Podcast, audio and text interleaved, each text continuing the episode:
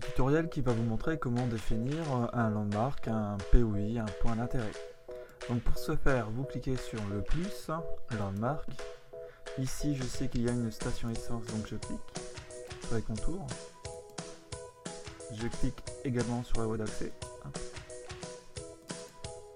Et je double-clique pour valider. En recliquant sur cette zone, il y a un menu à gauche. Donc là, je peux choisir soit une station euh, essence, un aéroport, un garage, etc. La liste est longue. Donc ici, c'est une station essence. Sur internet, je suis allé rechercher mes stations essence pour la ville de Fourmi.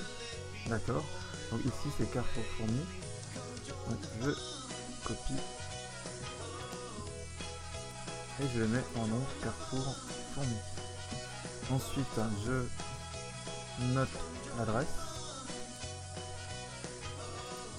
Donc bien sûr, je connais exactement l'endroit, donc euh, je peux vérifier si les informations sont bonnes ou pas.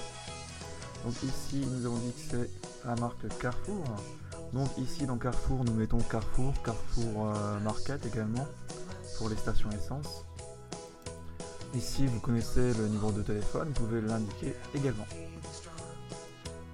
vous validez, vous vérifiez bien que les informations sont toujours présentes et vous enregistrez. Donc vous voyez, vous pouvez euh, créer un landmark pour chaque, euh, pour chaque euh, commerce. Donc dans la nouvelle version, il semblerait que nous soyons plus obligés de les relier aux routes. À tester. C'est ce que j'ai vu donc sur les forums on va vous tester si vous avez si vous réussissez pardon vous diriger euh, à ce centre à ce point d'intérêt pardon. Vous, euh, pouvez les laisser euh, détacher. Et si jamais ça ne fonctionne plus là il faudra les reconnecter. Ici vous voyez il y a une route en rouge donc pour rappel une route en rouge c'est une route ou section qui n'est pas attachée à une ville. Ici c'est la ville de Fourmi pas besoin d'indiquer un nom puisque c'est une voie d'accès pour aller au parking.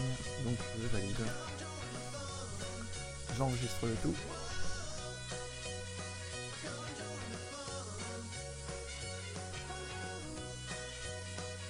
Voilà, donc vous pouvez faire apparaître les forêts, les lacs, les rivières, etc. en point d'intérêt.